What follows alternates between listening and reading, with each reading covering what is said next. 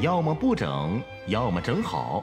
这里是不好整，两个不惑老爷们儿的闲聊电台。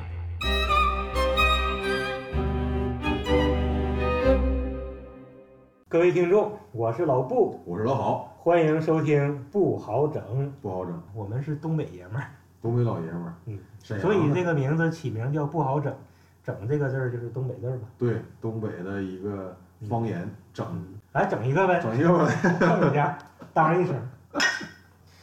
呃，老郝今年已经七十七了，我七十六啊，不对，老郝是七七的，我七六的，都是过了。我比你大一岁，长得你比比我大一岁。喝一口来，喝一口，不惑之年，一个四十四，一个四十五，虚岁儿，岁数虚了，你现在肾虚不虚啊？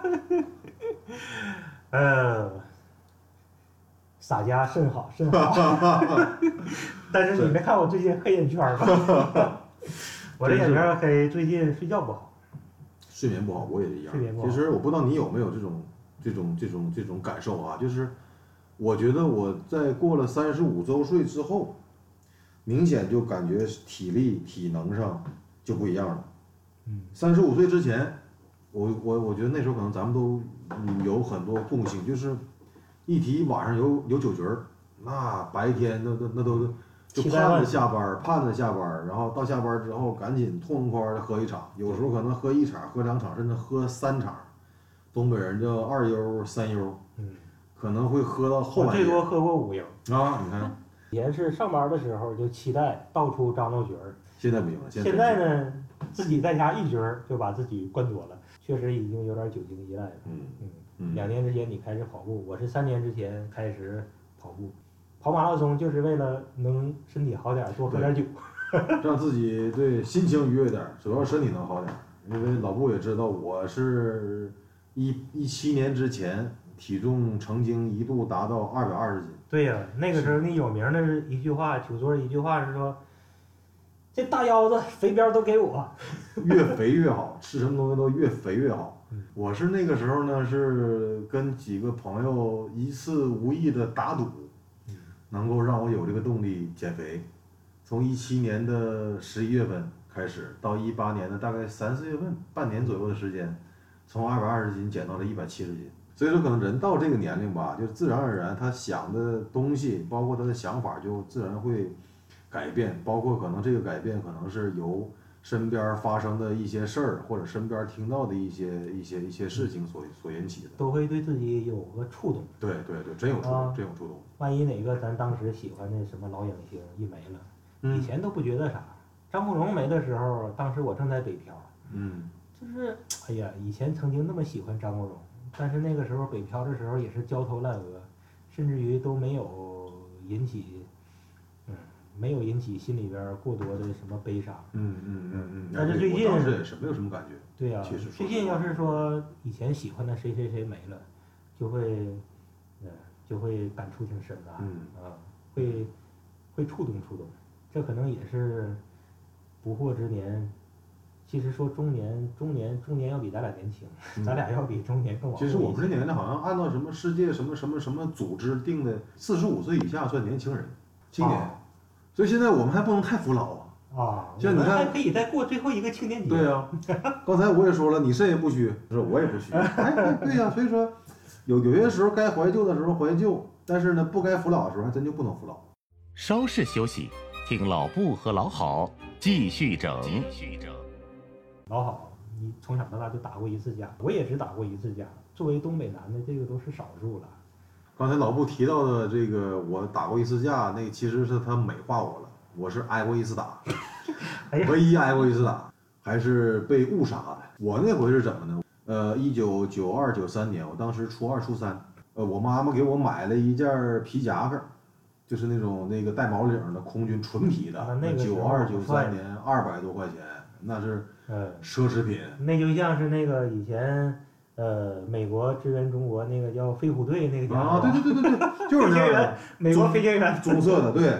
放学之后我还乐呵的，我还跟同学出来呢，出来然后我就看着门口站了几个像社会的人那个男孩似的，完了就这几个男孩看我出来就给我叫过去了，你过来过来过来过来，我就懵了，我我哪我哎哪我哪经历过这样事儿啊？多老实的孩子啊！然后就什么也没说，让我在那个地上蹲着，我就蹲着呗。完了，这个时候就是那边儿能有大概能有四五个人，二话没说，上来就是给我一顿暴踹呀。嗯。然后我脸就花了。嗯，完了起来之后也是说，最后他们临走之前让我把皮夹克脱了，嗯，我也非常顺从的脱了。好。大冬天穿个羊毛衫，穿个羊毛衫，我骑个自行车我就回家了。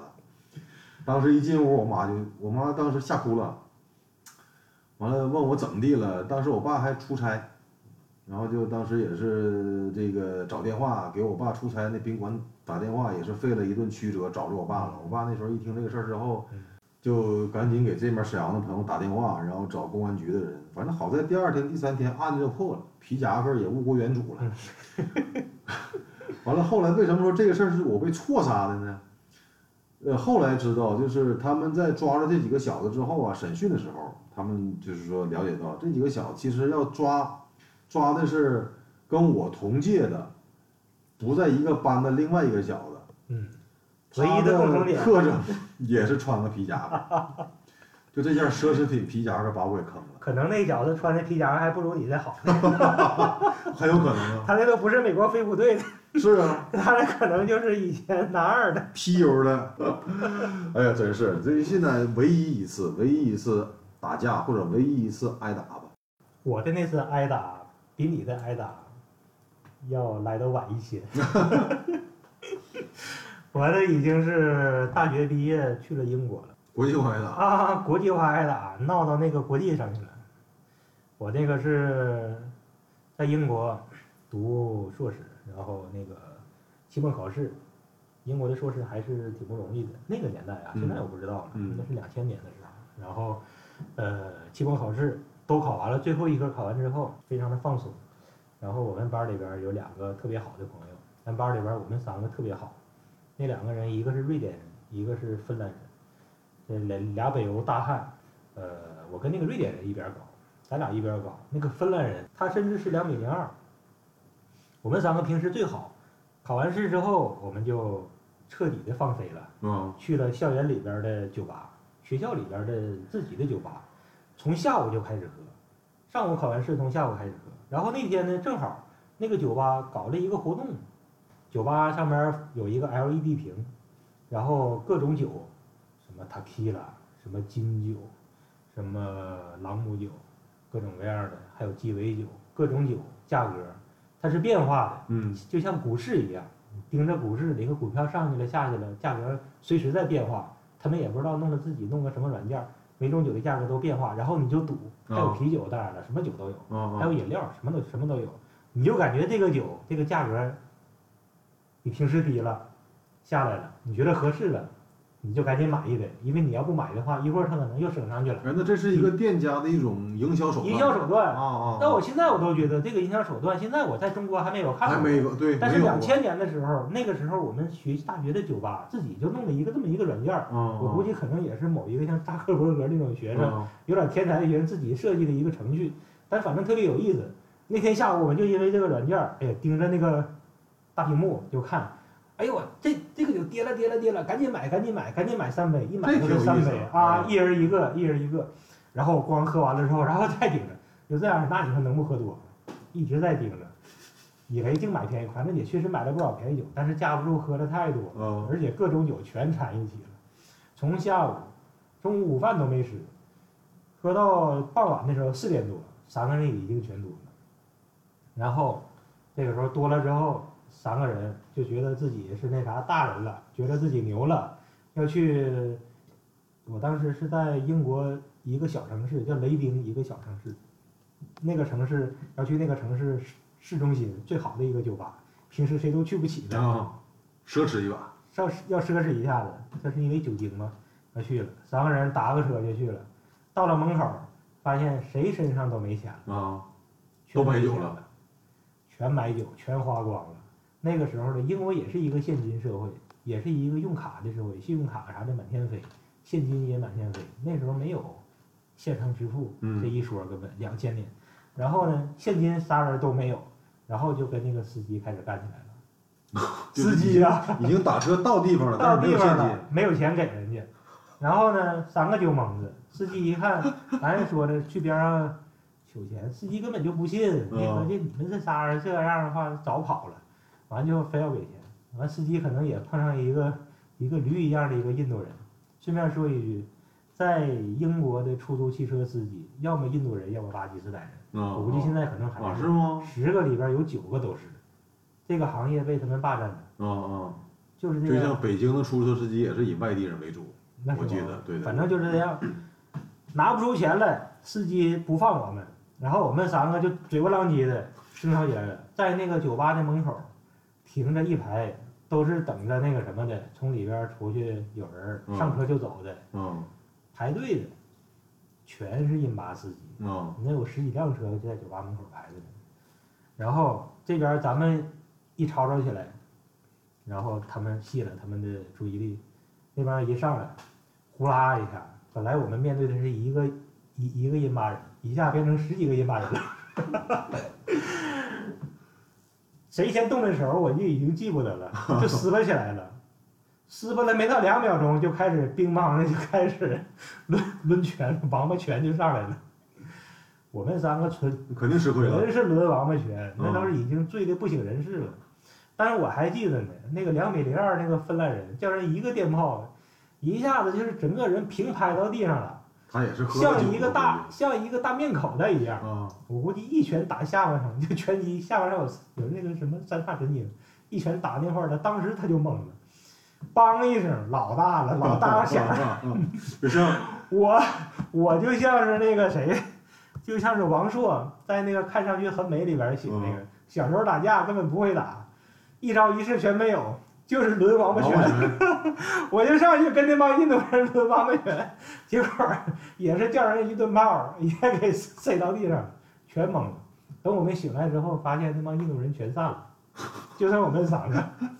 三个那个芬兰人叫人一炮，把嘴唇嘴唇都给干火了。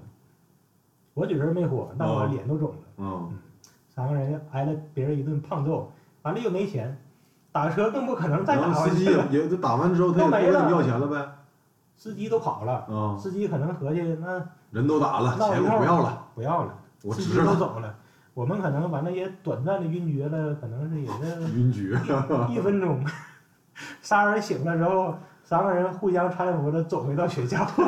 酒吧不可能再打车，酒吧肯定不能去了。你要再打车回学校，万一再来一遍怎么办？那时候已经是闹了这一大出，都已经非常晚了。三个人回到回到校园之后，咱们三个住的地方还不一样。完了，先送那个芬兰人，因为他伤的最狠，那嘴唇火了。完了，那个在楼下我还记得三个人还拥抱了一番，他觉得哎呀，我们那个那个那个那个什么那什么一块儿打架了啊，你反正们是属于说互相舔舐伤口，啊，互相舔伤口。但是别误会啊，我可没舔那芬兰人。然后呢，当时我就不知道说什么好，我就想到了中国人的一句话，叫“此时无声胜胜有有声声，”。我要我就说的，我就我就用英文跟他们说了一句，我说怎么说这句话好呢？我还合计那时候酒已经有点过了，我说的肯定不是后来宋丹丹说的一句“此时无声胜有声”，不是，我就说了一句，嗯，现在还是保持沉默最好。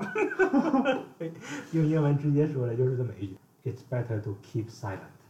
稍事休息，听老布和老郝继续整。继续整呃其实到咱那个年龄，到我俩这个年龄，可能因为以前我们也聊过，可能更愿意看一些老电影。最近我看上礼拜刚重新看了那个，重新看的是那个赵本山的那个《落叶归根》啊和《幸福时光啊，》啊，包括姜文儿呃那个张艺谋的那个《有话好好说姜文儿和李保田演的，我觉得那个田姜文李保田，对，我觉得嗯。九十年代，包括二零零零年前后，那个真是那个时候出品了几部能够让现在津津乐道的好电影，无论是喜剧还是说悬疑，包括那个冯巩的那个《埋伏》，那可能更早点，九几年。甚至于看一些更早的，像《开国大典》，啊，总是看不够。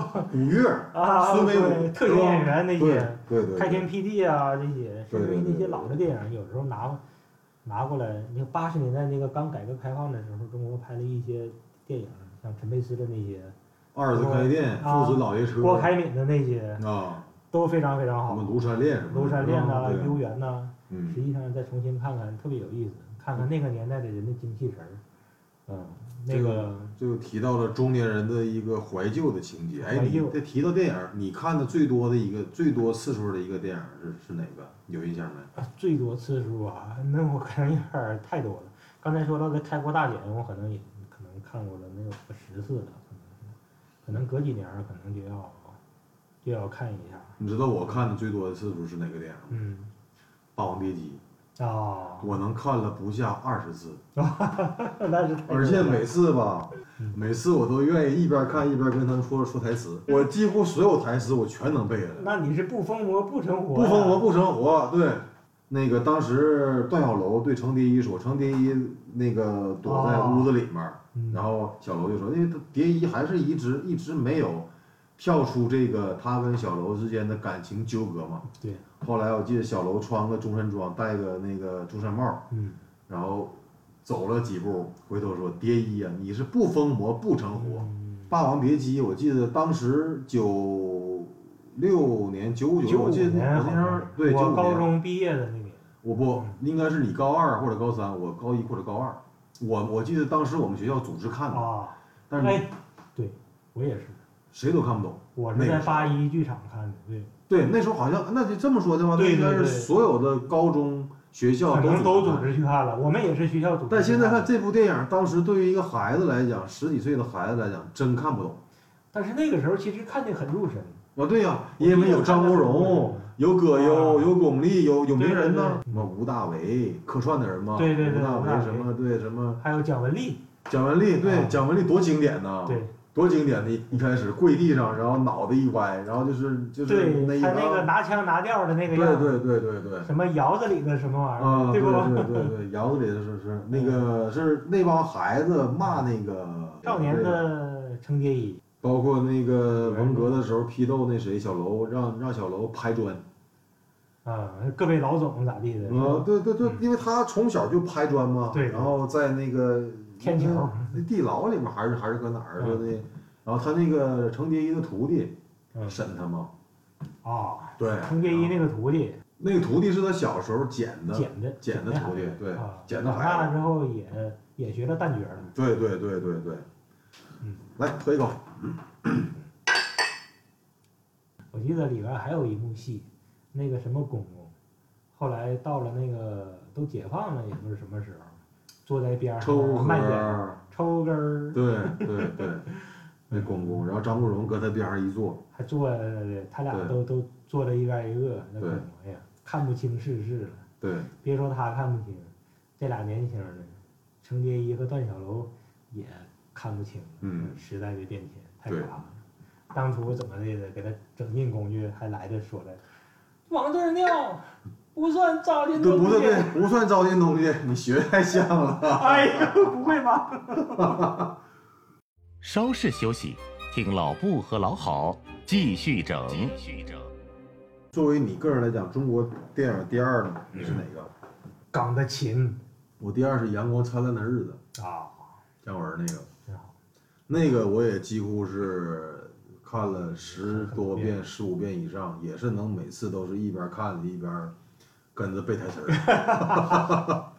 那咱你再说，你再说一个也是啊，你说那个里面最经典的啊，啊，你印象深的，或者说印象深的台词，我的那就不是台词了，你对对，肯定是一个画面了，大红画面。对。你说的肯定是那个画朦朦面。胧胧的，关于宁静的，他那个镜头怎么怎么能被我不知道公映的时候是不是那个镜头被掐掉了，但是现在网上能看到的，现在网上都有那个，那个应该没有，宁宁在里边还漏了。一闪而过，对呀，漏点照吗？嗯？漏点，对啊，一闪而过，那个里面也是名人客串，冯小刚啦什么的，哎，我觉得那个包括王学圻、斯琴高娃。王，学圻，对包括现在。的所谓的嗯呃，现在也不能叫主力演员了，像什么那，个耿乐，对呀，是是主演了，差不多。对对啊对对对，姚二嘎，姚二嘎，对，姚二嘎，后来死了吗？姚二嘎死的吸毒，过量。吸毒吸毒过量，他，但是他的戏路比较窄，他就是能演那些呃疯疯癫癫傻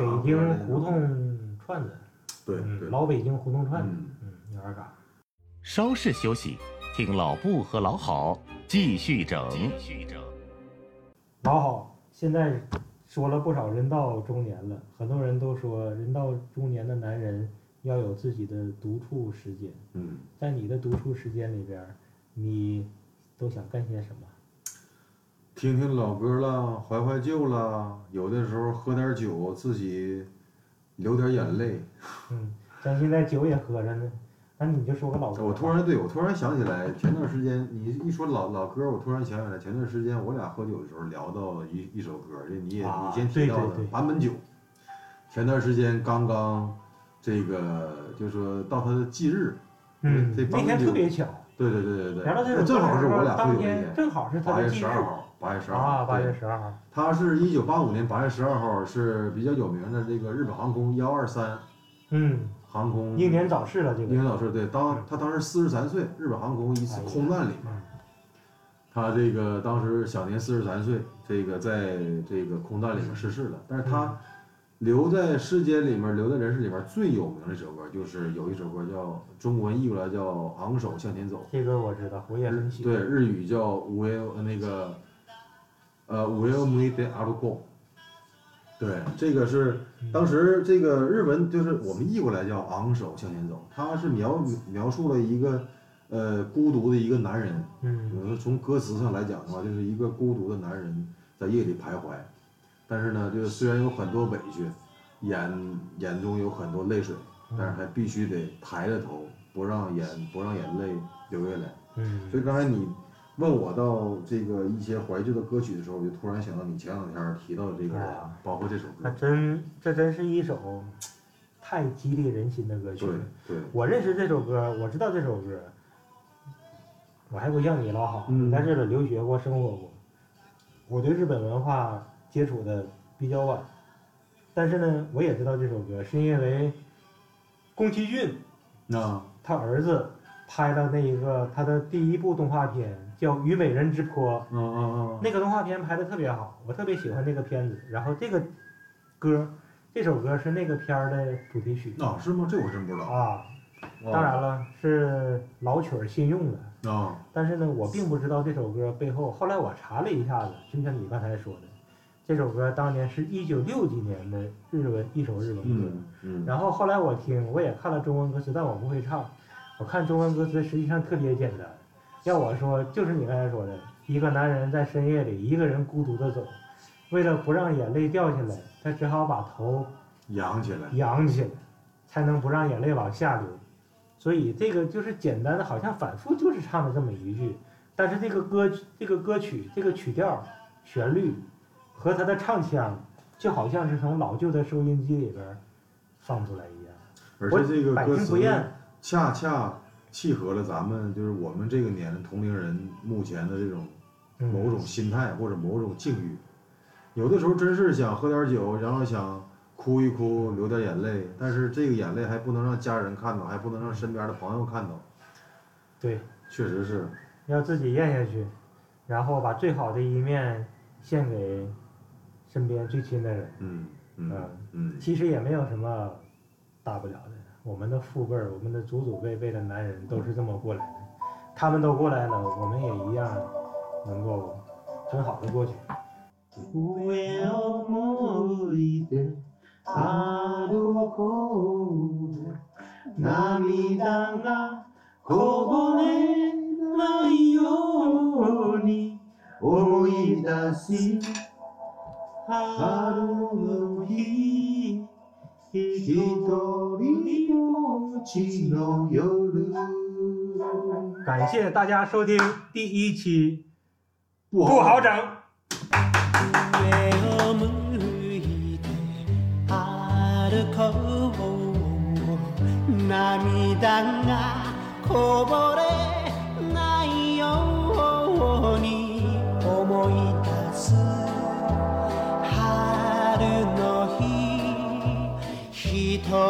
りぼっちの夜上を向いて歩こうにじんだ星を